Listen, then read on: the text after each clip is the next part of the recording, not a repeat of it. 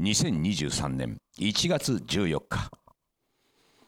泣けましておめでとうございます。藤村忠久でございます。そして明けましておめでとうございます。嬉野正道でございます。そして泣けましておめでとうございます、はい。先日誕生日を迎えましたふうこです。ねえ。はい。ねありがとうございます。何歳になったんですか？28歳ね。です、28にもなるえーね。今回はですね、はい。えーキャンプファイヤーさんはい。のイベントスペースで、はい。えークラウドファンディングでこうご支援いただいた皆様を、ね前に、ええ。ー一緒に作るこのラジオ番組と、はい。ですね。いうことでございまして皆さんどうですか？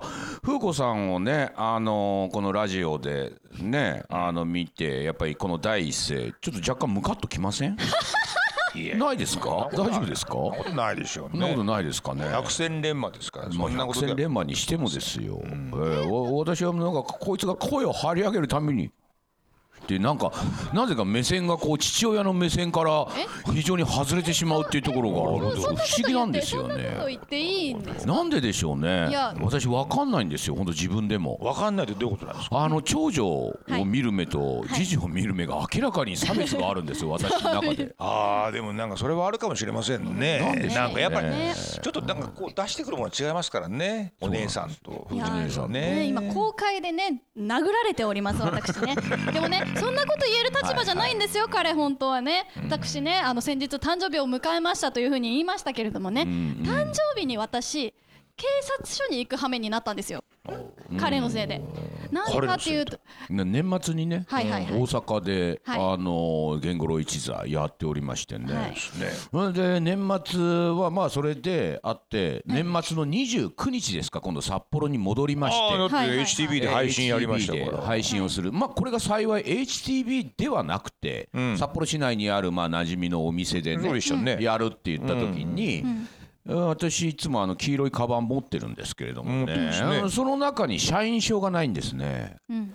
うん、うん、そうか、お社員証がない、えー前回使ったのはいつだと、私、会社なんか一月に1回しか行きませんから、おかしいということはですよね12月の中旬ぐらいに私は行った、えー前半だったか行った、うん、あの時に確かに私は覚えてるのは、あの行き帰りにこう、いやまあ出社する時にピッてやって、終わった後にピッてもう一回やるから、いちいちカバンの中にしまうの面倒だなと思ってズボンのポケットに入れたという記憶があったわけですよ。おうん、ー私の中にはね、これはきっとあのズボンの中もしくは上着のポケットにああるだろうと思いつつーあの黄色いバッグの中ないけどもないけども。違うと。ええ。うん。それと同時にですね、ええこれは50-50のぐらいの確率で私は落としただろうと大阪で。もうあこれもあるわけです。あ何回か私はね黄色いバッグはそれはお金も入ってますからカードも入ってますからね何回か開く、えーそのある瞬間からなぜ私が社員証あれないなって思ったかっていうのはその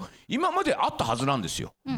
何回も私開いてるんですから、そうでその日にねパッと開いた時あれねえなって思ったことはやっぱりここにあったんだと。あったん。だいうことですね。うん、でもまあかけてみよう。っていうのをね自分の上着かはいポケットにあるのをかけてみよう。と思ってお家に帰ってね。お家に帰って帰って29日にはいただ29日に一旦聞きました。会社の方が全員揃ってますが局長から部長からねまずは部長にまあ部長年下ですから。何を聞いたんですか？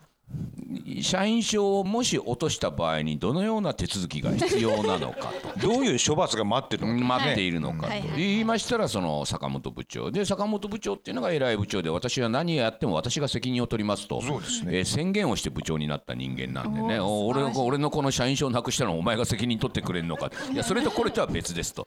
まず手続きが必要で。なんなら私実は一回なくしたことがある。坂本君部長が言うわけですよ。経験してる。えー、あどうなんだ。まあ始末書。を、えー、2枚書きますかね。おお分かった分かった。始末書なんかどうでもいいそれじゃあその始末書をね君の書いたやつをコピペして俺に送ってくれと。おお前の名前を俺に変えてね。それ会社に出しゃいいんだろうと。書式を。ねえみたいに言ってたらですねいや実は藤村さんあの僕が手続きやりたいのは山々なんですけど、所管としてね、あなた局長待遇なんで、あの部長が実はそういうことやってるんじゃなくて同じ局長である中川さん、あね。彼が所管してるんだ、言った時に「あそうかそうか。あすみません中川さん。僕もしかしたら、あの社員証をなくしてくれてたかもしれません、オッケーって彼は一言と言って何が？OK なのか何が OK なんでしょうね。わかんないけど彼そういう人なんで OK って言って言いましてですね。まあみたいな感じででも私ね半分これはで家帰ったら案の定どのポケット探してもないわけ落として。だから落としたなと。これがまあ年末ですよ、ほんで中川さんに「いや多分これ落としましたね」分かった分かった。そしたら手続きを全部取るから、ほんであの始末書うんぬんかんぬん。まあとりあえずやるんでみたいなことをおっしゃってて。で私ね落としたんであれば大阪で落としたことはもうこれはほぼ間違いないってことは分かってるんで、まあ、梅田のあたりかそれともまあ稽古に通ってた天天禄の商店街か。とあれでなんかスマホを出すタイミングで落とす癖があるらしいですね。落とすタイミングがあったんでねほんで行ったら正月のまあ3日まではやっぱりね警察もお休みでしょう、はいはい4日来るかな。おお待ってたあの会社から案の定メール来ましたよ。藤村さんお届け物が届いてますと。はい。お届け物って普通なんかあの、るんでお歳暮みたいなくまくまから来ましたよ。はい。熊からあ来たかと、あれ？競技、まあ、会社の住所からなんか全部書いてありますから。なるほど。別に警察じゃなくてもう親切な方がね、あの届けてくれるのかと。思いましたらお菓子が届いてますっていう。違うお菓子じゃねえんだよ。違うお菓話じゃ子じゃないんだよと思って違う話じゃないですかで藤村さんあの出社いつします？なんて。いや食べていいよみんなで。っていうやり取りをしてありがとうございますみたいな感じ。でうわどうおかしいな来てねえな。と思ったらでもね案の定5日ぐらいに来たんです。電話が。会社に。会社から。会社からね緊急の用事ですみたいな。おあのーうちの店長からねなんかすごい連絡取りたがってるみたいでなんだって言ったら落とし物がだろうと思ってやっぱりねあのきっちり届きまして。うんでもあの曽根崎警察署から大阪のってありますね梅田の駅前にねあそこに私だから折り返し電話をしてであの社員証が届いて「ああ私です」と「まあそれはそうですよね。あなたの名前書いてありますから」あなたでしょうね」ということでで大阪にこれ本人が取りに行かなきゃいけないんですかね？と言ったら「北海道ですよね。よこちらに来られる予定あります？まあいいつかは行くと思うけど」と思って。いやあとは代理人の方にね委任状を渡していただければそれで。ということでまあそうなると大阪に在住している次女をねね次女がね。えー私が委任状を一筆書きまして、はい。委任状を郵送したんですか？郵送しました、はい。速達でね、はい。でこれで悪いけど、あのその役所に行ってくれと、い言う言うまでもね私ね、これ次女じゃなくて兄貴とかに頼んだ方が面倒くさくねえなと思ってたんですよ。こいつ行きそうにないし行ったら行ったでなんかおすっげえ恩を売りそうでこの娘が俺に。それはそうですでまあそれがちょうど誕生日だったんですよ。1月の 10日ぐらいの。ふーちゃんの。ええ12日の誕生日なんですけど10日ぐらいにメールを送ってめんどくせえこいつになんかいちいち事情を話すのめんどくせえなと思ったからまずは母親がちょうどその時にね大阪に行ってたんで母親に母親にも言ってなかったの。社員証落としたって。またこれも大事になると嫌なんで。でもでそれつるっとそれもうもう見つかったってずるいですよね。見つかったってそれもずるいですまあまあどっちもさんあんま奥さんにそういうこと言いたくないもんね。言いたくないですでもそれもずるいですよね。なんかその私に恩を売りたくないからといってまず母親に言う。母親に。であの母親はきっと私といるだろうから、ん。それは絶対私に話しますよね、うん、大阪でねたまたま行ってたんです。そう。あれな何のコンサートですかあれ？えっ、ー、とあれはねジャニーズさんのジャニーコンサートズさんの方のはい。コンサートに母親も行ってましたからね、一緒にね、ええ食事をしてる時ですよ、うん。うっちゃん。うん。どうかね。うん。ちょっとあの警察署に行ってほしいって言ってる。その言い方の順序ってちょっとあるよねいきなり警察署に行ってほしいっていうのはね。なそれは、うん。落とし物まあ落とし物をしたからっていうことでね。えどうしたの？ってなって、うん。まあ落とし物をしたらしいと、うん。まあいいんですけど別に。いいんですけど。あの先に言ってきたらいいのになーと思うわけです、だから俺はお前に言うのが面倒くせえと思ってたわけだよ。そう。まあなんかその関係性がやっぱりないんですよ。でしかもしかもですよ。ね彼ずるいのは、まあその委任状をねはいはい。書く上で、うん。その代理人の名前も書かなきゃいけない、代理人の生年月日も書かなきゃいけない、は生年月日書かなきゃいけない。そう代理人の？代理人の。え別にいいじゃない。まあね誰が取りに来たっていうのを確認するときに多分必要なんでしょうね。だからやっぱりね。あまりにも風景が違ったらおかしい多分おそらくそこで私の誕生日を調べて私の誕生日が近いっていうことにそこで気づいたんだと思うんですね。おそらくですよ。図星です。そう。そうだろうと思った。こ代理人の生年月日俺今日じゃねみたいな。の辺じゃねみたいな。慌ててお誕生日おめでとうございます。じゃなくてあのメールを。1月10日ぐらいにそれこ10日に。そあのメールが来たんですよ。メーあのお願いしますと。12日。そうなんですね。そう私あの誕生日12日だったんですけどあーすね。まあ10日ぐらいにあのメールが来ましてあのそのお願いしますと。でそのメールの最後に「もうすぐお誕生日おめでとう」もう12日になると忘れてる可能性もあるから。そう。あと2日後に俺は忘れてる可能性もある覚えてるうち委任状を書いた時点で思い出して、先に言っとけ。先に言っとけばなんとかなるだろう。みたいな。そのね心がね丸見えだったわけですよ。そう。で、ねあのその速達で届いたのがはい。1月11日の夕方、はい夕方だったもんでもうけそうですそうです。あの警察署にあの行くにはちょっともう遅い時間だったんです。よ今日今日14日ですよ。今日彼女と会うから。はい。ああそうか持ってこいよってなるとやっぱりね誕生日12日これしかないわなるほど。そう。11日の夕方に届いちゃったもんだから、あの11日には行けなくて、でもなるべく早めにやっぱりね受け取っといた方がいいだろうなと思って私誕生日に行きましたよ警察署に。警察署に。受付のね、おじいちゃんに、あのどうしたらいいですかっていうのを言ったら、どうしたの？まずお嬢ちゃんって、どうしたの？お嬢ちゃんって言われるんですよ。28歳が、28歳ですよ、ね、どうしたの？お嬢ちゃんって、う。んあの父が落とし物をしてあ、落とし物しちゃったんだね、そっか。じゃあねって。もう子供に話しかけるみたいに、絶対中学生か高校生ぐらいに見られてんだろうと思って。それもなんかちょっと恥ずかしいし何を、って。うん、若干なんだ今お前は私はそのぐらい若く見られてる的な自慢をお前は入れてきたのか？お前どう親父のいつも戦おうとするんですか？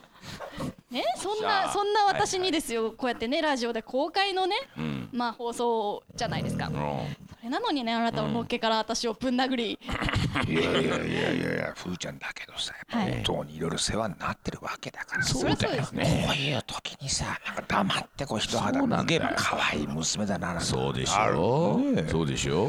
もうだって俺は思うよ。普通さ親父がそうやってなんだねまあなくし物をしてさたまたま大阪にいる娘にね悪いけどお前ちょっと取りに行ってくれないか委任状俺書くからと言ってさ言ったらああでも会ってよかったねと。ちょっと悪いけどなみたいなことを普通の娘だって言いますよ。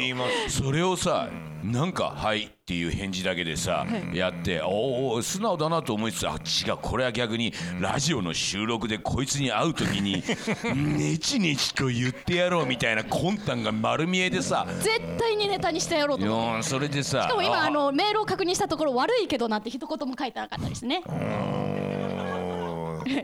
たあだもう事務的にやっぱりメールは書くべきですよそういう時は。お手数かけますとは言ってくださって言ってんじゃねえかよ。すごいね。おお親子の会話とは思え思えない。いやだってこっちがさお手いやこっちがさなんかちょっとでもいたけだかになろうもんならさそこもついてくるわけでそれささなんなら嫌がらせでさ取りに行かねえなんてことも考えられないことはないそんなこと言いませんよ。そんなことはしないですよ。いやいや今回は見送っといてみいたいな。やいやそれはないでしょ。あなたが日常的に娘を恫喝してるから なんとなくこういう時になんか下手に出にくいっていうなんかそういうのがあるわけでしょ。状況があるわけですよ。そこで物事はこじれてるわけですよこじれていきますね私がだって下手に出ることなんて彼女が生まれてからないわけですかそうでしょらだからふーちゃんもその辺をおもんばかってね。いやね。恫喝から入る親父がねやっぱりここは下手に出にくいだろうなって、もうせめてものなんかメールですよ。お手数をかけますってことでしょお手数かけます。他人行儀だもんねなんかね。他人行儀だうんなんお手かそういう。数かけます。一行開けてもうすぐ誕生日おめでとう。ほらもうそらふーちゃん精一杯だよもうなんかね。え こいつ思い出したんだそう今そうそう。こいつ今見え見えで。赤っ端書いてる。よね感じでしょ？であのその後に委任状が届いて私のはい。生年月日を書いてあるところを見て、あ、うん。委任状書いて思い出したんだな。思い出したんだな。もそこね。そうなんです。よね。藤本さんいろいろ落としますからね。そうです。俺と覚えてますコスタリカのね。コスタリカでジャングルでね、ええ。あのねあのキャッシュカードをね落とした落としたなんておっしゃってましてねあそううんだからこれはね海外で落としたらまずいからってすぐあの奥さんにね、はい。国際電話かけられて、はい。あのすぐ停止してって言われて、はいはい。で奥さんもやっぱ速やかにやっはい。ぱする人ですから、ええ。すぐ停止してね、ええでしばらくしてから「ああった」と 出てきたってありました全然。ありましたか？ありましたよ。もう速やかに停止した。カードが。もう海外でもう海外でもうカードがないんですよ。いけませんいけませんからね。いけませんいけませうん。んあっという間にね落としちゃうってことありますからね。ますからね。で三鷹ではね、飲んでる時にね、会社から電話あってうっせえなと思ったら、あの財布が三鷹署に届いてるそうです。ありましたね。ありましたよね。ありました。すごいですよね。すごい早かった。迅速でした警察も。あなたがやっぱり恵まれてるのはね不安な時間がないんですよ。気づく前にかかってくるんですよ。かかってきたっていうね。すほら落とせですとよね。ちょっと飲み会を抜けて三鷹署まで行ったなんだったらなんか電話かかって面倒くせえなめんどくさかった。なんだみ三鷹にまで行くんだみたいな感じでしょ。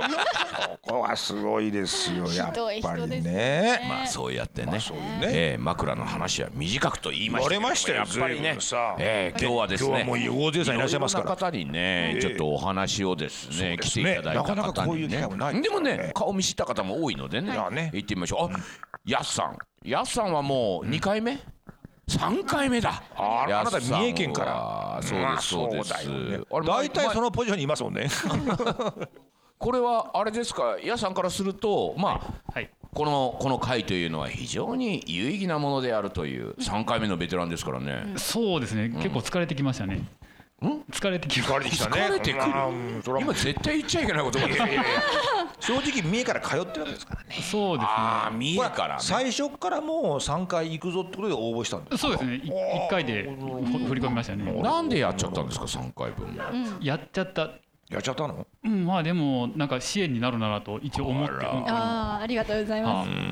全くですね、支援になるならっていうことで、ね。ええ。ありがとう。なんかね何作ってらっしゃるんでしたっけ？ああれししいたけ？そうですね。キノコ作ってる。きのこ作ってらっしゃる、はい。そうですよ。美味しそうですねそうですね。いや送らせてもらおうと思ったんですけど、ねそうですいいついるかがわからないので、ちょっと今日スケジュールを聞いてから送ろうと思って。そうですそうです、はいはい。逆にあんまりね、はい。本当札幌にいないってことも多いんでね、そんな風な私んかね。話を聞いてるんで。割とその非常にデリケートなねそうですね。あのしいたけで。デリケートなんですか？デリケート。そうですね。冷蔵便で送るので。そうなんですよ。もうふ2日かかるんで届くまでに。だからなかなかいなかったっていうともう誰かに分けてくれっていうそうなかなかちょっとあれだね。そうですよ、でもいろんなね施設とかなんかと併合しながらそういうものを作ってらっしゃるっていう。非常にねお話をこう聞いててあそういうこともなさってるんだみたいな感じでね。でそのやっさんがですね疲れてきてるっていう。ね いやいけませんよそんなこと言ったら。いけるっていうかすいません。さすがに3回も三回目もね。三回も来なくてよかったって そういうことだ現外に今ありましたね。今ありましたね。何をおっしゃいますよ。す。いませんすいません。今日来たくても来れなかった人がいるんですから前そうですよね。回来たね李三子さんがねうん。いやもう来れないっていう実は今日もう遺産で来ようと思ってたのにね。ね。お身内がご本人でしたっけ？ご本人がね来れないっていうことです。からそれなるほど彼女からしたら何を言ってんだっていう話になりますよすいません。ん。そしてでも多分帰る頃には来てよかったって彼は思うん今日もねじゃない全力で楽しんでいただいて。ますあありがとうございねます。そして。いやそして同じく3回目。はい3回目なのにですよはい前半2回は妻。はい。そして3回目は旦那が出席するという珍しいはい。羽田君。はい。あこんばんは。あ羽田君。おでもラジオあんまり聞いてないですよラジオ。は 奥さん熱心ですよのりぞうさんは。どそもそもだって 今日ものりぞうさんのハガキ読みましたおよ。便りいただきました。よ そうですか。おただですよのりぞうさん。あのねね。いろいろとさうちのラジオっていうのはお悩み事みたいなこれは夫婦間のお悩み事からねまあまあまあまあ嫁姑の問題からいろいろあるじゃないですか。はい。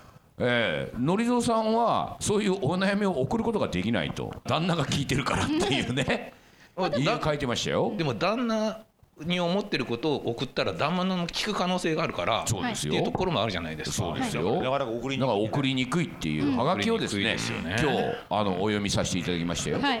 もうじゃあっていうことはのりぞうさんなんかあんのかなっていう相談したい我々にね。もう分かりまあせんいっぱいあると思いますよ。えいっぱいあるの？いっぱいあると思いますよ。いっぱいあんの？おそらく。円満のように見えますけれどもね。なかなかそうですよ。難しいですよ。やっぱり夫が聞いてしまうっていうところがあるので。そうでしょあそうですなかなかなかないですよね。だから聞いても聞いてないって言えばいいんですかね。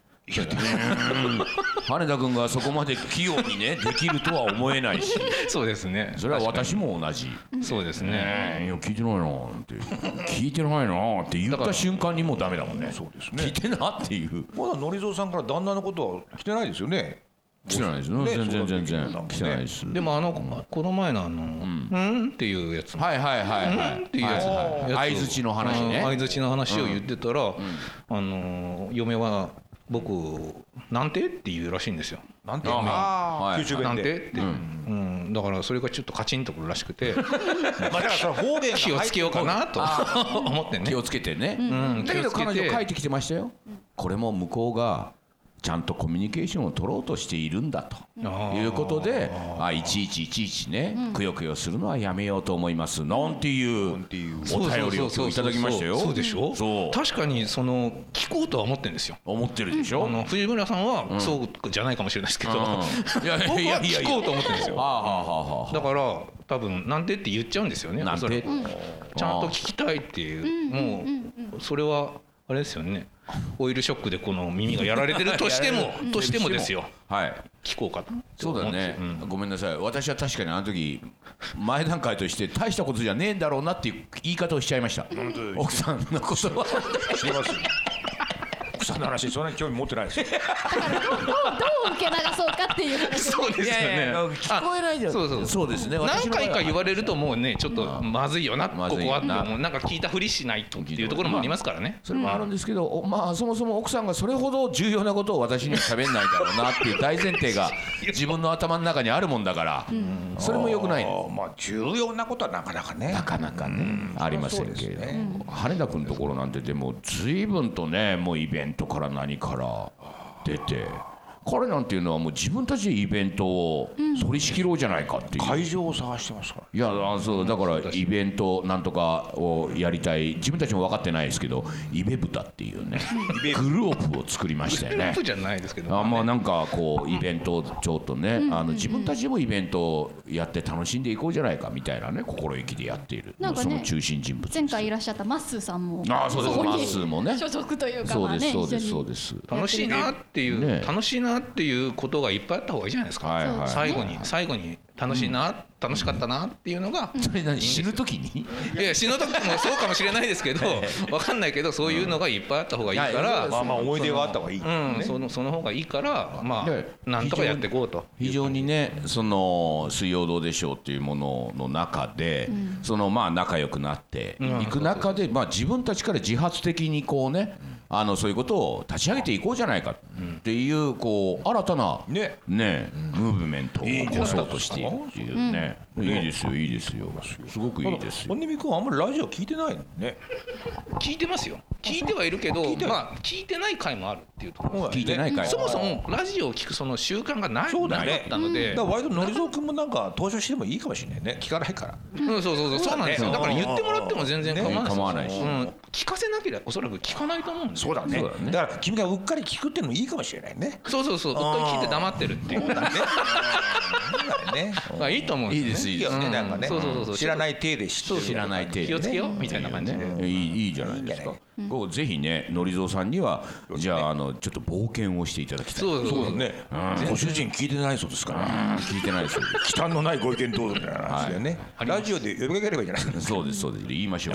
あとは、もう札幌からジジさんが。ねこれがはるばる。札幌からです。ね今日北海道からいらっしゃってる方二人いらっしゃる。ね子供なんかね具合悪くなっちゃってねこれ前回12月の時に来るはずだったんだ。本当はそうそう振り返っていただいて。あ、そうか。はい。やっと来られました。いらっしゃいませ。あらあらあらあら。ありがとうございます。子供預けてきたんです預けてきました、ねえ。ジジさんといえば我々がやってるどうでそうのねお悩み相談みたいなラジオじゃなくてもお悩み相談やってましてね。なんかありましたね。ねえ。その時にまあ我々ではなくシャープさんとね。なんかヤンデル先生が会いたい人になんかあ会えない人に会いたくなった時どうすればいいな。どうすればいいんですかみたいな、えー質問をやって、俺はあの文章がねやっぱりそのお二方のシャープさんそれそれからヤンデル先生のお答えが非常にまたあのいいっていうことでね随分と盛り上がりましてっていうね。ね。そうですか。会いたい人。そうですか。絞り出したんですよ。絞り出した。絞り出したうん悩みがないんで基本うん。あそうなの？ないけど、うん。あのお二人からどうにか名回答が欲しいとはいはいはい。なるほどなるほど思ってちょっぴり仕掛けました。ちょっぴり仕掛けたっていうことね、はい。そしてその仕掛けにまんまとやっぱりハマってね、えでもすごい想像以上にそうだよね。寄り添っていただいうん。た、そうみたいよなんか、うん。身を削っ身を削そうてみたいよ、ね言ってたもん。うん、なので号泣しましたよ。あそういいですね。号泣するなんていうのもなかなかいいですね。伝わってくるんでしょうね、それをねちゃんとねそれぞれの人がね、うん何時間かかったか分かりませんけど、そうやって考えてね自分たちのお仕事のことも踏まえ病んでる先生なんかはね病院の先生ですからね、そういう人がそういうことを答えてくれるなんていうのはこうそれこそいいですね、と思いましたよ。いや普段お悩みはないんですか？あ全くないでです。いやー素晴らしい。あそうですか。それ誰を想定してたんですか？会えないのに会いたい人って、うーん。私父親も自分が0歳の時に亡くなってて、じゃあ記憶ない？記憶ないんです、うん。で旦那も、ん私の子供2人目が0歳の時に亡くなった、ええじゃあ自分と全く同じような境遇が自分の子供にそもあったっていうことか。まあ、なのでどっちもなんですけど。あれ？そうなるとねじゃあどうやってお悩みないまでになってきたのかって。確かにね。うーんそれもまた、うんちょっと大病して私が。旦那が亡くなった後に。はで旦那が亡くなった時はあもういいかな。自分ももういいかなって思っちゃった時もあったんですけど、い、うん、やっぱり大病した時にうん。息子たち置いていけないなってあ思ーって、そっからですねなんかもう一回死んだみたいな感じになってうん。もう今はおまけタイムなんです。ロはスタイムなんですよ。自分にとって。だからもう何でも良くなったというか。そういう感じです。今年ねキャンプも参加してくれてね、はい。ここキャンも参加してくれて、だからごご自分の方のお父さんお母さん？あそうです。ご家族でね、はい。すごいチャンネルの時にね、ん。あっちこっちでねエキストラにしてくれてああそうですか、はあはあはあはあ。ね。いろんなことやってるよ。なんかあの姫だるまでね焼き印作ったりしてるよ。ねあれあれすごかったね、姫だるまのなんとか人形焼きみたいなあれそをうそうそう。だからねね後藤さんとことなんかねお話もしてるんだもんね。娘さんね後藤かさんもね。らご連絡いただいて、であのマラソンの時に、はいはいはいはあのお会いしに行く約束をして、うんちょっとお話ししてこようかなと。いへえ。後藤さんとこもグッズを増やそうとしてるんですよ焼き印を使ってまんじゅうぐらいこうちょっ まんじゅうをね。まんじゅうをね。と売れるんじゃない？やっぱ顔ずいぶんと綺麗に作ってましたよ。そうだよ。だからああいうねどこにどういう職人がいるとかねいろいろ調べてさ交渉してるんだもんねかなり高いって言ってましたよね。だと思うよ。だって1個だからあれ。一個だからね。そういうこともやってるっていう。深い闇に入りそうでギリギリのところで。いやっていうよりもなんかもう身の回りで起こったことが非常にねちょっと大きすぎてっていうことですね。元気な方なんですけどね。で次。あのこの方ももう旭川から北海道。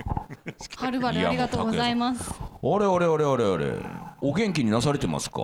とりあえずは。とりあえずは。彼も大病なさったんですよ。ねうん。ねそうなんだ。あのまあいやもう2年前の8月ですね、あのコロナで。うん。コロナがやっぱり一番ひどかった時にうん。コロナになっちゃって、はいはい。そうなんだ。あのまあ、ちょっと遠目にあの三途の川が見えかけたっていう。まだまだきつい頃に。きつい頃ねね。はあ。でも拓哉さんもええ。随分とイベントには。だってさなんか藤庵とレイシの飲み会のすごい初期に来なかったね。一番最初ね一番最初ぐらいだよね。僕がやろうよって言っちゃったんですよ、ああ、ね。そうかそうか、やろうよって。でその、ま、前は例のうん、テレビ埼玉のたまたまですよ。あたまたまのたま時か。たまたまの時からですよ。そうか。それで。たまたまの時からでうかさんとかは多分ね10年ぐらい前に記念撮影してます。あの源五郎の浅草でやった時に多分。ああもうもうなんかもうねあのおまんじゅうみたいだった時ですね。もう満月みたいな感じ。で満風子さんが満月。別人でしたもんね。ね。さんもね。もう今言われたねその読売テレビの西田次郎と私とで始めた「たまたま」っていうテレビ埼玉でね。出ましたね。あのやった番組。でもあれがなんかいろんなものの全てのきっかけを逆に与えてくれたっていうのがありまして彼は本当ああいう人間ですからすぐ本当にお客さんとかを我々私なんかよりもすぐ便利に使う人なんですよあの人。ほらこっちちょっと手伝ってくれへんかみたいな。お客さんをね。お客さんを使ってねやったのが実は西田次郎が一番初っ端なんですよあれ。なるやって。ほどなるほど。確かにでそうだお客さんをどんどんどんどんいつの間にっていうぐらいに次の収録に行ったら昨日まで前回まで客で来てた人がスタッフに入ってるんですよ。何どえどなんで？みたいな感じになるといやいやもう手伝ってもらってんねんみたいな。巻き込んでいく人巻き込んでいく人でだから彼があるからあれを見てやっぱりそのキャラバンであるとかなんだとかっていうのがこれできるなって思ったっていうところがあってね。であの当時からこう知っていらっしゃる方ってまあそれまでにねイベントもいくつかやってましたから知ってましたけども近しくなったのはやっぱりたまたまからっていうのはありますよ。西田次郎さん。確かにね。すごいんですあの人は。あの人なんか形にするのが本当に上手で。上手で。すごい前に、んすごい前にこたつ会議かなんか、はいはい。お私もなんかあの現場に行ったんですけども、うんうん西田次郎が、うん嬉野コーヒーっていうネーミングを作ってそうですよ。その時西田次郎が一体何を売ったかというと、コーヒーの豆粒を豆粒を。5個ですようん。500円で売る売って でもなんかその自分でなんか嬉野コーヒーっていうロゴを作ってくれて、うん。でそれをビニールの中に入れて入れて豆粒5個だとこれが売れるんですよ、ね、不思議うんだから形にするのがうまいんだなとうまい。思いましたよ、いやそれはね西田次郎もあの時に、あのコーヒー作ればねいやればいいやんって。でそれの時には嬉野さんがそれこそ会社でね、あの会議室をそうそうそう。あのもう勝手に占拠してコーヒーはコーヒーをやってたってコーヒーをそのグランフロントで入れるのは競合するお店があるからやっちああったからゃいけないからどうしようかっていうんで時にもう豆売ってまえみたいな。そうそうそう。でも嬉野さんが売るべきはその要はコーヒー本体ではなくて言ってたもんね。あなたが売っているのはそこに集う空間ができるからあなたはコーヒー店っていうのを会社でやってるんだったらなんかその一端でもそう思想を売るっていうことをうん。彼は言ってなんか嬉野コーヒーの始祖は西田次郎なんですよね。名前をね。ね名前をとかもそうそうそう。ね。だからなんかその思想を売ってるんだとかっていうふうに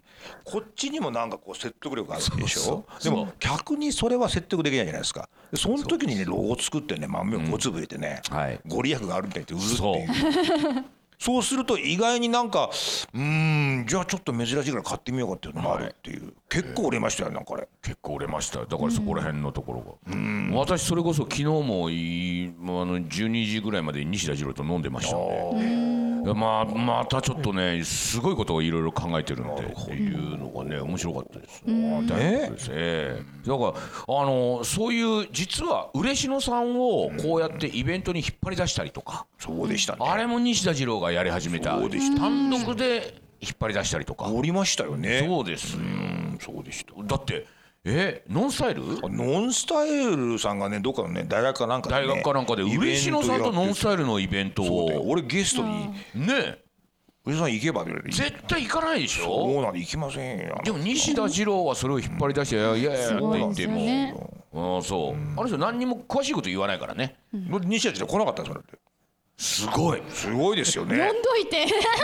俺は一人で送り込んで。そうでもそういうふうにこの人は出れる人や、絶対話したらこのノンスタイルの2人とは絶対ちゃんと話せる人みたいな感じが分かってるからね、出していくなんかなんかそうそういうなんかこう人間をその操作するっていうなんかねあるね。力と魅力を持ってる持ろってる持ってる。ありますってねいうとこがある、でまあその時からあ高谷さんはちょっとね,、ね。関わりも持ってるからなんかそこら辺もよくねいろいろ見てきたっていうことですよねきっとね、西田さんはにあの次郎さんは、去年の3月に、うん僕がそのちょっとボラでうん。あの関わってるあの熱中小学校っていう小学校。ってあるんですけど、そこで、えー、と僕がちょっと一応提案して呼んで1時間半ぐらい喋ってもらったんですよ。ね。呼んだんだね。呼んだんです、うんで10年前のあのテンションがそのまま1時間半ずーっと喋るんですよ。